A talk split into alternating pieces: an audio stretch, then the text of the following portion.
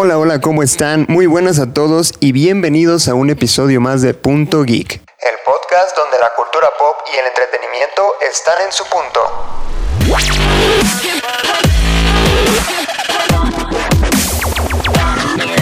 Yo soy Luis Montes y el día de hoy me encuentro solo con mi soledad porque mis compañeros desaparecieron, se los tragó la tierra, ni siquiera avisaron ni nada, pero bueno, ya les reclamaré yo en algún otro momento. El día de hoy tenemos un tema bastante peculiar, bastante interesante y para ello me acompaña un invitado muy especial de nombre Rusov. Amigo, ¿cómo estás? Hola. este, creo que más cientos amigos este, los atropellé y los dejé afuera. Maldito seas. ¿Cómo están? Este, soy Rusov. Pero a ver, antes de iniciar con el tema, platícanos, ¿quién es Rusov? ¿Qué hace Rusov? Eh, Rusov es básicamente alguien que estaba en su casa sin hacer nada y un día decidió que era buena idea hacer algo y, salió a la vida, ¿no? A, echar su cuchita y unos, a ganarse sus frijolitos, ¿no? Ganarse sus sopitas o maruchan. Este, eh, por obras del destino terminé trabajando en una comercializadora de tecnología y pues ahora eh, manejo temas de gaming de PC. Entonces básicamente me dedico a a, jugar todo el día y no hacer nada. Eso es muy bueno, o sea, te pagan por jugar, es el, como el sueño de muchas personas. Es, lo, curioso es que yo pensaría que al dedicarme a algo que me gusta sería más chido, pero ahora que lo tengo que hacer a fuerzas es como, ah, ya no quiero porque ya es trabajo. Yo me he topado con eso muchas veces. Cuando haces algo por voluntad propia, queda chido, lo haces bien, pero ya cuando te dicen hazlo, no, no, no me parece muy motivante. sí, de todos modos, digo, busco la forma de de que sea más entretenido y, al, y no agobiarme con el pensar que es trabajo, pues. Sí. Pues, Bien, pues eh, pasando un poco al, al tema de, del día de hoy, traemos algo, yo creo que se sale un poquito del molde de lo que normalmente hablamos porque para mí es un tema muy interesante a desarrollar y que es nada más y nada menos que la narrativa en los videojuegos. Últimamente hemos visto que las historias profundas, las historias con, un trasfondo más eh, intenso, vienen ya más en videojuegos que ni siquiera en mismas series o películas que solemos consumir eh, actualmente, ¿no? Y es curioso como algo que empezó con eh, dos barritas y un puntito jugando ping pong en una computadora llegó a convertirse en algo que pues hasta la fecha sigue siendo muy, o más bien se volvió muy importante, ¿no? Ya en cuestión narrativa particularmente, porque bueno, los videojuegos han evolucionado en un montón de cosas, desde gráficos, este, historia, cómo son construidos, etcétera. Pero bueno, la narrativa creo que es una de las cosas más interesantes cuando se habla de la evolución de videojuegos, ¿no? Sí, pues, y aparte ya está llegando como a un punto donde ya se puede considerar una especie de arte, así como fue rompiendo esas, ese tipo de muros el cine o otro tipo de, de cosas sociales bonitas. Porque, pues sí, como dices tú, antes era solamente un punto, una barrita, pero ahora ya meten hasta estudios psicológicos como el caso de, de Hellblade eh, meten también tipos de videojuegos donde la narrativa la construyes tú. Por ejemplo, el caso de Dark Souls, que realmente si no pones tu atención a los diálogos que te dan los personajes o a las descripciones que encuentras en, los ítems, pues realmente puedes pasar el juego como si nada y realmente no adentrarte a la historia que muchas veces es muy, muy interesante, muy oscura, con un trasfondo que cuando lo descubres es como, wow, creo que al menos uno de los ejemplos más interesantes para mí en el caso de Dark Souls es y si no lo conocen, existe un caballero llamado Artorias del abismo. Y es muy, es muy raro porque el juego básicamente pues, estás matando a los jefes. En un, en un punto te dicen, ah, ve a buscar la espada de este men. Y llegas a la tumba, ves un lobito. El lobito agarra la espada y te, te ataca, ¿no? Y pues lo matas. Aunque pues no, no me gusta matar perros, pero, pero pues lo tenía que hacer. Eh, sin embargo, ya cuando ves más dentro del juego, inclusive con el DLC donde ya sale Artorias del abismo, te das cuenta que Artorias era un caballero que dejan em, salvaguardando lo que es la entrada del abismo. Poco a poco se empieza a volver loco por, pues, por, el, por el trasfondo que maneja el, abismo en, este videojuego. También pues, se le destruye el brazo, queda nomás con un solo brazo para poder proteger a, el exterior, ¿no? Eh, llega un punto en donde deja al perrito resguardado en una especie como de pentagrama cósmico mágico para que no le pase nada. Y, y, es cuando te das cuenta que pues al final de cuentas el perro lo único que estaba haciendo era proteger pues la tumba de su amo, que al final de cuentas el amo lo, lo protegió hasta volverse loco y morirse, ¿no? Entonces ya, ya la segunda vez que lo juegas es como, no lo quiero matar. Pero es que el caso de Dark Souls es muy interesante porque yo creo que es, de esos videojuegos en donde apareces y haz lo que quieras, ¿no? Y, la, la, historia se va desarrollando conforme vas avanzando en diferentes puntos. O sea, si tú avanzas, por decir algo, para la derecha, puedes desarrollar la historia de una manera. Si avanzas para la izquierda, la desarrollas de otra manera. Y a fin de cuentas, no es como que, al menos al principio y de forma implícita, este, o más bien explícita, te, te digan, esta historia se va a desarrollar así. O que tú sepas cuál es el objetivo ya desde un inicio, como por ejemplo Pokémon, que sabes que lo que tienes que hacer es atrapar monos y irte chingando a la banda, ¿no? Y esperar una demanda de PETA. sí, de eso por ejemplo está, están las opciones como God of War o como Spider-Man, que la narrativa es muy buena realmente. O sea, la historia sí te, sí te llena, sí, te, te, te concentras mucho en ella, sin embargo no deja de ser una narrativa lineal en la cual ya sabes que vas a seguir y tienes que seguir el lineamiento. A, diferencia que, por ejemplo, como lo es Fallout o Skyrim, que al ser este, juegos de rol, pues ya realmente la narrativa la creas como un 50% tú, 50% los elementos del videojuego, ¿no? Y lo chido, al menos con los videojuegos, es que tú puedes interactuar con, las historias, ¿no? ¿no? se da el caso mucho como por ejemplo en libros o películas en el que tú eres el que toma decisiones. Eh, eso es lo, interesante de los videojuegos. Y ahorita ya las películas y series que se han querido meter un poquito más en eso, como este, no sé, el último, uno de los episodios de, Black Mirror, de Bandersnatch, era que era interactivo y tú con tu control ahí le movías, ¿no? Y, y la historia se iba desarrollando conforme las decisiones que tú vas tomando. Sí, pues, es como la vida real, ¿no? Tomamos malas decisiones. Soy un experta en eso.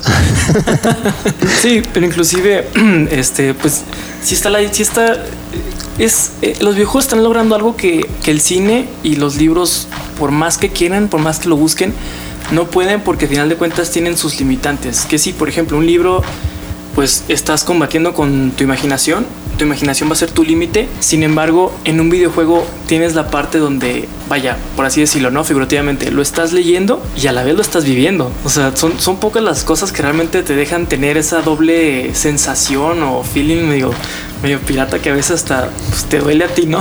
Sí, sí, sí. Pero te digo, eso es lo, lo, chido de los videojuegos, que tú lo experimentas, pues no puedo decir en carne propia, ¿no? Porque no estás como ahí físicamente, pero ya, están los chalecos de, VR que tienes las pulsaciones para sentir el dolor. Está súper chido. Imagínate poder, poder experimentar los videojuegos como tipo eh, Sword Art Online. Estaría, muy chido. Creo que, aunque no sé, no sé cómo, cómo podría aceptarlo la gente. Ya ves con eso de, del Kinect y esas madres, como que la gente no le gusta tanto moverse mientras juega. Pero en una, en una cuestión de, de inmersión total, creo que sería una, una apuesta interesante de parte de la industria de los videojuegos. Sí, de hecho hubo un caso con, el estudio de South Park que con, vaya, obviamente en conjunto con alguien más que sí le sepa las cosas tecnológicas, este, generaron una especie de un simulador de olores para jugar South Park. Este, pues, quienes han jugado South Park saben que lo principal que usas como herramienta son los pedos.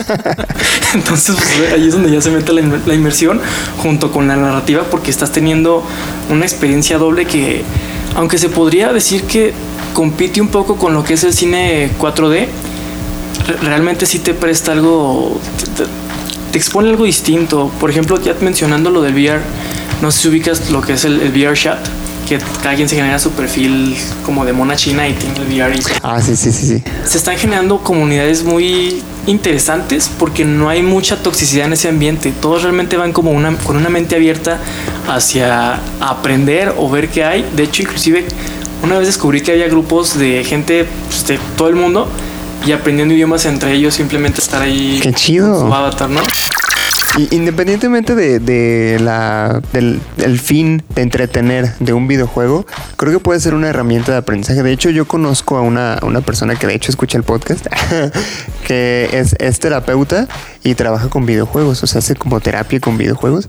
Está chido porque ah, mucha gente se cierra a que los videojuegos tienen que ser solamente para divertirte y solamente en casos extremos hasta bajo ciertas circunstancias, ¿no? Como una mamá que, no, si, si no estudias una hora no vas a poder jugar o así. Pero realmente puede haber aprendizaje en los videojuegos, independientemente de, de la narrativa o del estilo que se maneje. Yo creo que un videojuego puede ser una herramienta muy útil en X cantidad de cosas, ¿no? O sea, hasta el recurso, como un recurso, eh, pues literario en cuestión de, de toda esta cuestión de historia, eh, hasta cuestión de aprendizaje, eh, como un recurso académico incluso.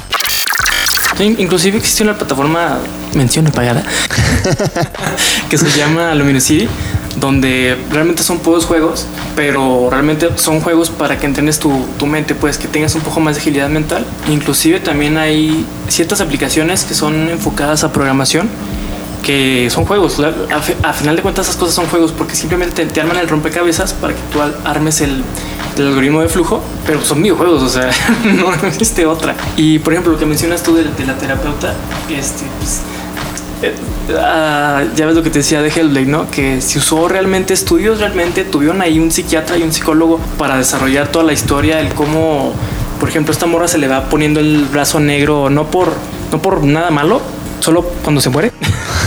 ok. Nada malo. Pero no es más que un medidor de cuántas veces te puedes morir hasta que se acabe el juego. Es más el cómo, vaya, la, el personaje es esquizofrénico. Entonces, cómo su salud mental poco a poco la va consumiendo hasta el grado donde ya no puede más y se traduce como a ya la muerte final, donde que ya te quedas así en el juego y tienes que volver a reiniciar desde el principio. Sí, de hecho hay juegos tan buenos que de ahí salen este películas, series, cómics, ese tipo de cosas, ¿no? Sí, de hecho, eh, este mes sale la serie de Dragon's Dogma. Dragon's Dogma también es un videojuego que tiene ya creo que seis años, si no es que ocho que salió, donde la historia es llega un dragón, destruye el pueblo, te encuentra a ti al, al protagonista lo curioso es que cuando te mata, eh, incrusta su, su, uña en tu pecho, saca tu corazón y se lo come. Y tú no o sea, tu, tu, personaje queda vivo, pero ahora tienes una conexión con ese dragón. Entonces poco a poco vas como descubriendo más sobre pues, qué pasa, ¿no? Porque al final de cuentas empiezas como un polerino que no sabe nada. Ya después vas viendo que hay un trasfondo mucho más grande que pues tienes que ir descubriendo y al final matas al dragón y trasciendes mmm, a lo mejor me van a tirar tierra por esto, porque puede que lo diga mal, pero te da a entender que al finalizar ese ciclo, al finalizar esa conexión con el dragón que te consumió tu corazón, tú te transformas como una especie de dios. Ah, cabrón. Entonces, ajá, entonces la narrativa pasa de que eres un simple aldeano y terminas destruyendo demonios y cosas como el abismo y así, y al final te conviertes en una especie de dios. Entonces es como, ¿cómo? ¿qué? Sí. Está chido. ¿Y, ¿Y, qué hay de los videojuegos que, que no tienen una, una narrativa pues lineal, una narrativa fija, como tipo, no sé, tipo Minecraft? que apareces en, en, el mundo y nada más como de construye cosas, te este, das tu granjita o, o, si no quieres no la hagas, ¿no? O sea, tienes libertad total. Creo que en el tema, y voy a englobar Minecraft y este, Sana, y sí, Grand Theft Auto, es que sí, aparte que tú creas tu propia narrativa donde tú construyes, sabes qué hacer, o vas y a lo mejor nomás quieres estar explorando, o solamente quieres estar farmeando, o solamente quieres hacer casitas, o los que hacen cosas muy extremas que en mi vida voy a poder hacer. Como recreando Howards en Minecraft. Más porque ese tipo de, de estructuras las hacen con código meten un código, se programa y automáticamente el juego va, va calculando Ay, los, los, cuadritos. Y porque, pues sí, si lo hicieran en cero, no terminan. de hecho, creo que el Cooks tiene una. Creo que armaron la escuela, ¿no? Sí, hay, varios centros universitarios también.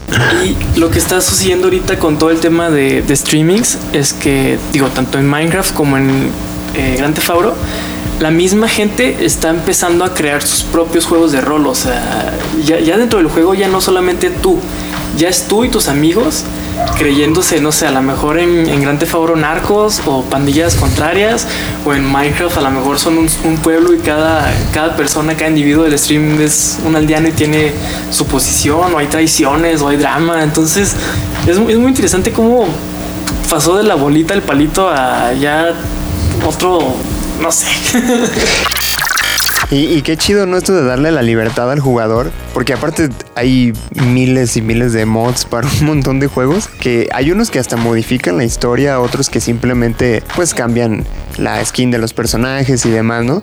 Pero creo que esta, esta libertad creativa que se atribuyen los, los consumidores de los videojuegos, porque muchas veces es así, eh, da para, para poder expandir la cuestión narrativa de los videojuegos. ¿no?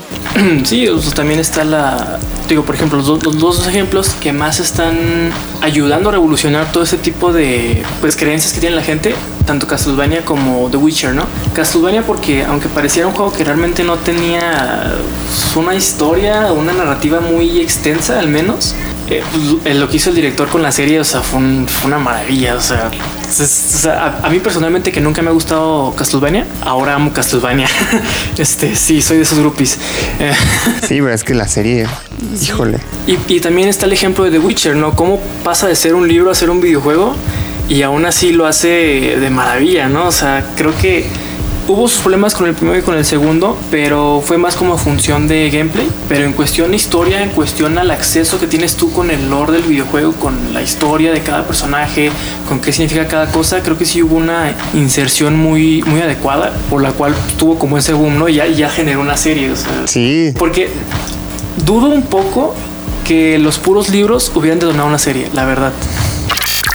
Pues no sé, digo, a fin de cuentas es interesante ver cómo la, narrativa evoluciona no solo en cuestión de videojuegos, ¿no? cine, series, etcétera, pero la cuestión de los videojuegos a mí me parece peculiarmente interesante. Yo digo porque actualmente hay como un boom, ¿no? Y, lo vemos con todo este mundo del streaming y con todos los streamers que hay, que al menos a, a mi hermano y a mí nos pasa que porque somos pobres y no tenemos una consola, este, aparecen videojuegos. Chidos que a nosotros nos gustaría jugar. No podemos jugarlos y es como de, pues vamos viendo los gameplays, ¿no? Y, nos agarramos, no sé, nos sentamos eh, horas y horas viendo a alguien jugando el videojuego que nosotros queremos jugar, ¿no?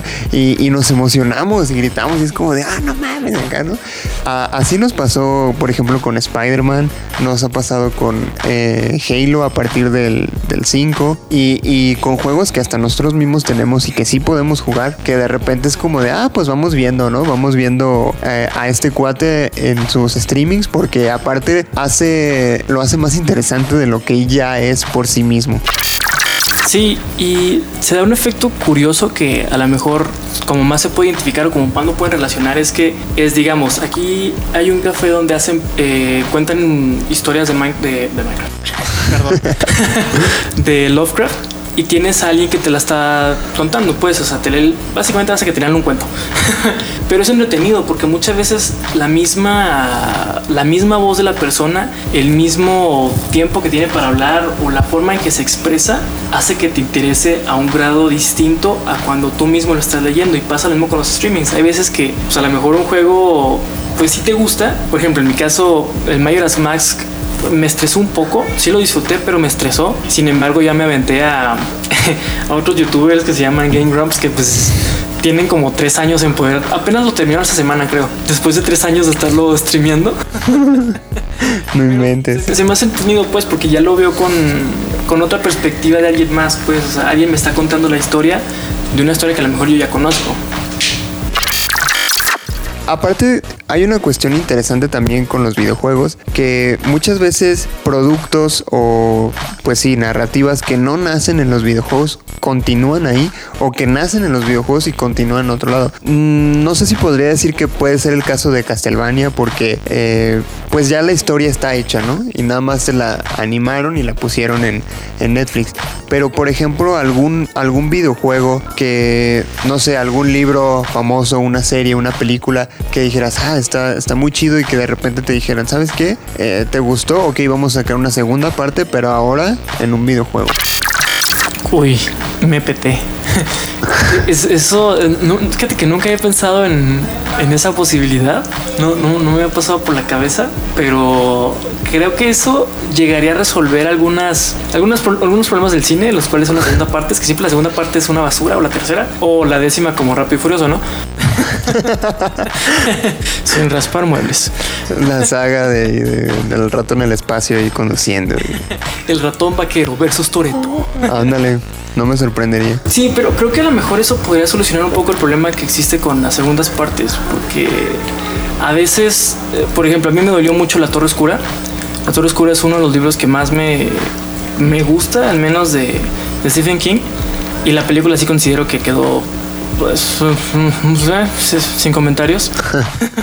Pero a lo mejor, a lo mejor una segunda parte por medio de un videojuego, a lo mejor con, con un poco de la ambientación, no sé, de Skyrim, por decir algo, o de Dark Souls inclusive, siento que le podría dar como un segundo empuje y a lo mejor ya, vaya, respecto a la atención, al recibimiento del público, no sé, a lo mejor sacar una serie, ¿no? Creo, creo que se pueden dar ese tipo de evoluciones.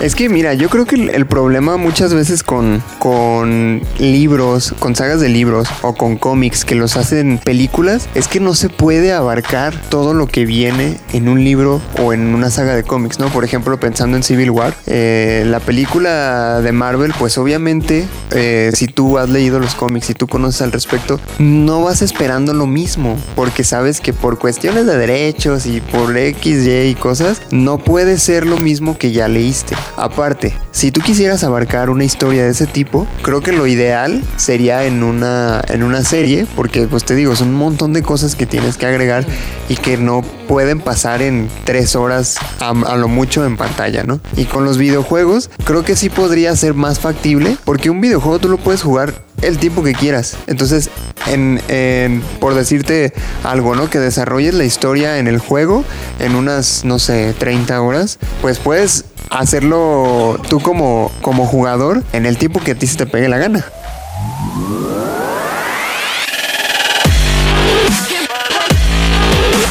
Sí, inclusive ah, son este hasta de cierta forma, eh, no ingenuos, ingeniosos, perdón, la, la, edad. Este, son, son ingeniosos, por ejemplo, en el caso de Destiny, que es el que más, más tengo en mente, pues que tengo, porque tengo ya como 10 años jugando eso, aunque no debería, porque es un juego que ya está muy feo. Eh, vaya, ellos meten, tienen demasiado lore, tienen mucho, o sea, cada, cada raza, cada mono, cada cualquier cosa tiene un mucho olor. Sin embargo, la forma creativa de meterlo es, ah, sabes que si te vamos a dar mucho muchas armas, vamos metiendo parte del lore en cada arma, o sea, que que esta arma se llame así por algo, por X o, por Y, y te, la descripción del arma te lo, te lo explico. Ya si tú vaya, tú decides qué tanto quieres meter en la historia, ¿no? Y esa parte también está padre. Creo que también en, The Witcher se da mucho eso de que sí, a lo mejor yo la primera vez que lo jugué lo abandoné porque fueron dos horas de mucho texto. Sin embargo, creo que sí abarca mucha información y si sigues buscando, digo, en esta parte de los ítems o cosas así, te, te informa todavía mucho más. O sea, no tienes como esa limitante de cuando son juegos de, ah, salió una película, así, déjame hago el juego así nomás. Y te dejan igual que la película, o sea... Eh. Sí. Ahora también hay juegos que su punto fuerte es la narrativa. O sea, a lo mejor no tienen como los super graficazos o demás, ¿no? Pero la narrativa es a lo que le apuestan y, y, hasta sacan los videojuegos como por capítulos, ¿no? Y cada capítulo lo vas comprando como un DLC. Como, no sé, se me ocurre Life is Strange o incluso The Walking Dead lo hizo también en su momento. Sí, de hecho, creo que Creo que alguien, un juego que a lo mejor no considerarían que tenga narrativa es el del Gansito. Ah, sí, sí, sí. El de Untitled Goose Game. ¿Cómo se llama así? No sé, ya, ya, ya desmadré el inglés. creo, que, creo que se puede llegar a pensar que no tiene narrativa, pero pues sí la tiene. Es, un ganso que le, le gustan juntar cosas y va y molesta a la gente, ¿no? Sí, no te digo, y luego hay juegos muy random que, que neta tú los ves o los juegas y dices, ¿qué demonios es esto? ¿Por qué? Sí, exacto, o sea, what the fuck. Sí, porque, o sea, yo sé que por ejemplo el de Walking Simulator. Walking Simulator. Este, tiene mucho hate por esa parte, pero creo que si lo ves con otro ojo, con uno donde realmente te interese ver realmente cada aspecto interno del juego, te das cuenta que, o sea, va un, va un tema más allá. O sea, lo que él realmente quiso hacer es ver cómo te puedes conectar con más gente de otros lados, e interactuar y apoyarse entre sí sin siquiera conocerse o verse. Y es lo que hacía con lo de las escaleras y todas esas cosas que te ayudaban en otros juegos de otras personas. Entonces creo que creo que también existe como esa parte tanto nosotros como gamers que a veces nos cerramos a lo mismo que nos dan, ¿no? Y, luego también la, la, cuestión esta de los videojuegos que por el otro lado que no tienen así como la gran narrativa y sin embargo son súper, súper populares. Como volvemos al caso de Pokémon, que siempre cada juego es lo mismo. Pasas ocho gimnasios, eh, luego pasas la liga, hay un equipillo ahí que quiere hacer desmadre con los Pokémon y les ganas de alguna manera. Entonces, pero es un juego que es muy popular, ¿no? Y, y, y cada año se puede decir que sale el mismo juego, como FIFA.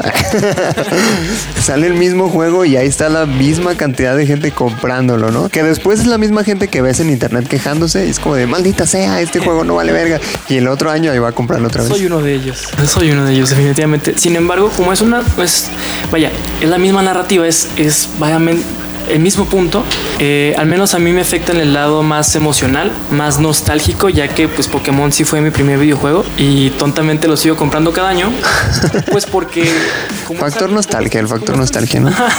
como es tan similar, sigo teniendo ese mismo sentimiento nostálgico que pues me hace sentir bien, aunque sean tres, tres días o 24 horas.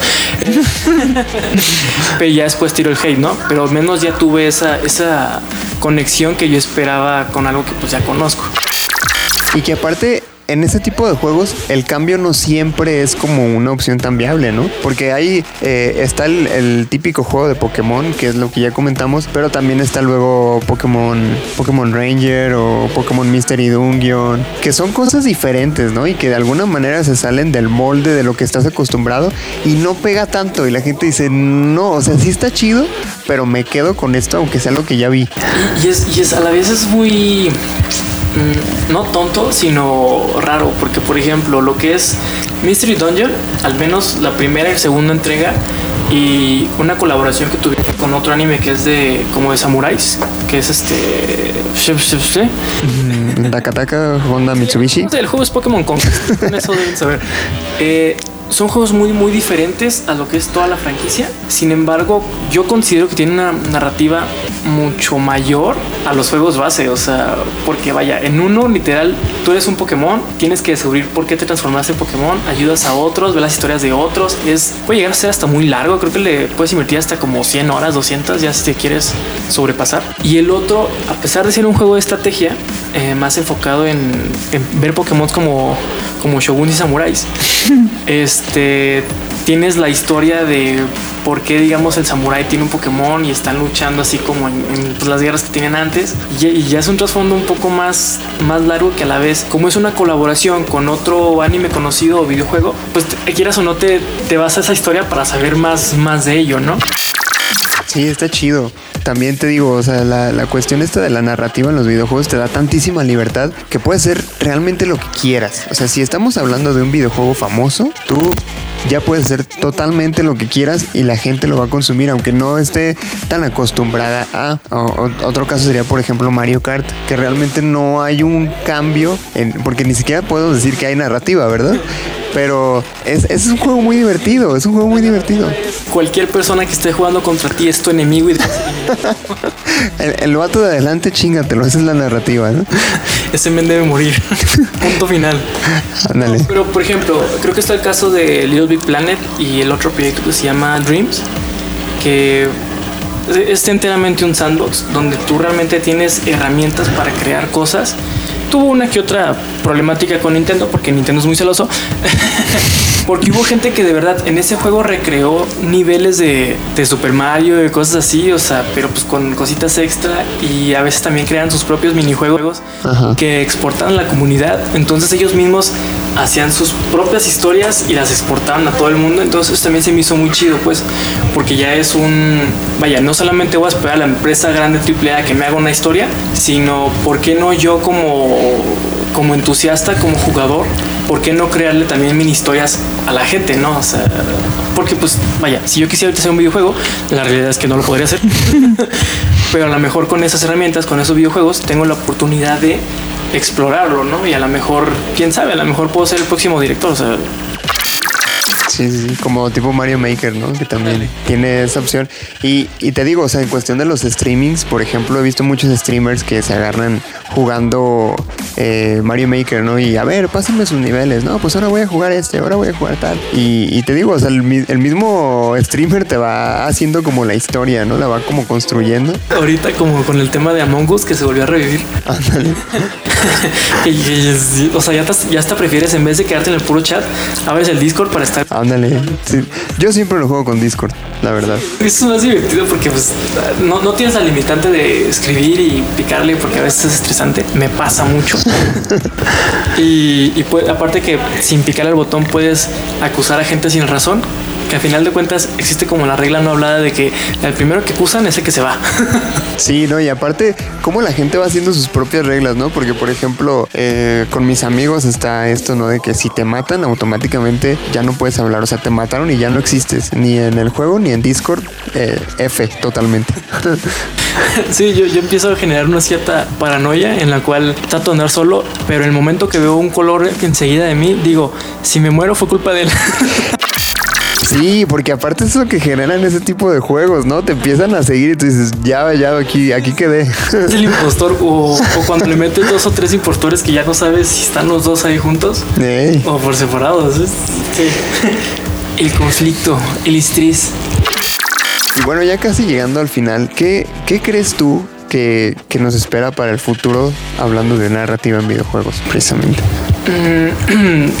Creo que todo apunta a que ya es un poco más. Eh, si bien no podemos llegar todavía a lo, inmersivo como en Sword Art, sí van a ser experiencias un poco más tangibles hasta cierto punto. Tangibles me refiero a que pues ya no es tanto ver tú nomás la pantalla, sino ya interactuar un un nivel más allá con a lo mejor cosas que simulan el contacto o no sé si viste el, el nuevo Mario Kart que salió.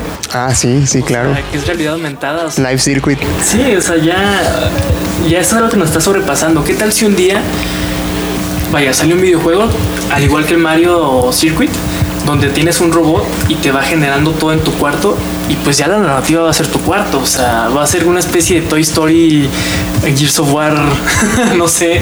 Entonces, creo que creo que todavía sigue estando muy fuerte la parte narrativa de los juegos AAA. Esa no creo que va a desaparecer porque se está, se está poliendo mucho, pues ya son mucho mejores. Por ejemplo, también la historia del, del Star Wars Fallen Order es, es, es, a mí me gustó mucho. Las, las pocas escenas donde sale Darth Vader es como, o sea, siento la misma emoción que en la película por alguna razón.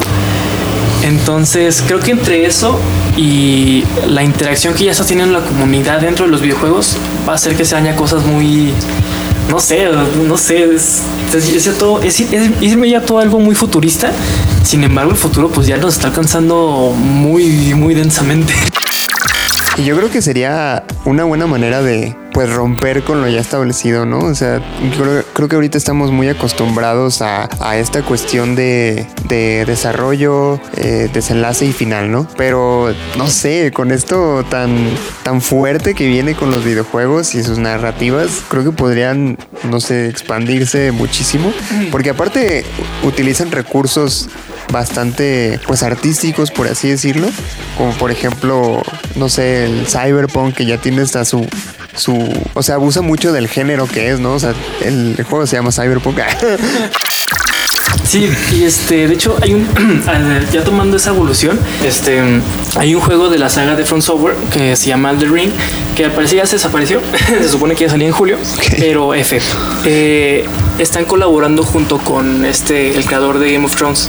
Ajala. Entonces, o sea, al menos yo como fan, yo ya sé que ellos son muy buenos generando la historia, generando el trasfondo, todo el rollo. Ahora imagínate teniendo a alguien de la calidad de esta persona en ayudándolos en, en todo lo que es la historia, en descripciones, o sea, no, o sea, va a ser algo demasiado, al menos para mí va a ser muy impresionante porque no sé si recuerdas el creador de de este Señor de los Anillos que generó su propio lenguaje. Sí, sí, un montón de cosas para... Tener ese nivel de detalle también internamente en un videojuego es, es no sé, siento que es algo que me sobrepasa.